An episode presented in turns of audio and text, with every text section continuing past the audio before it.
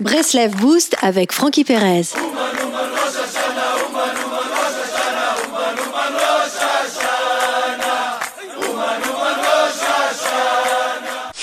D'après les astres, Avraham Avinu ne devait pas avoir d'enfant. D'après les astres, Léa devait se marier avec Esav. Mais au-dessus des astres, il y a Hachem. Tout dépend vers qui on se tourne. Si on se tourne vers la logique, vers les lois naturelles, alors il y a la rigueur.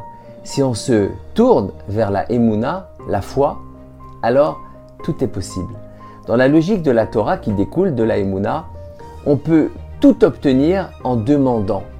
Mais cela ne nous est pas agréable. Nous aimerions ne pas avoir à prier, ne pas être réduit à demander et être indépendant.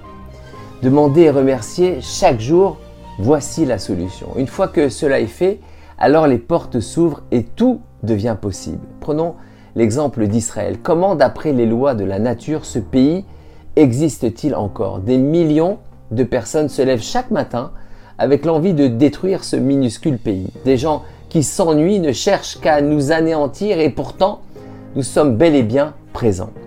N'est-ce pas la preuve d'un miracle quotidien? Un juif qui ne croit pas au miracle n'est pas réaliste.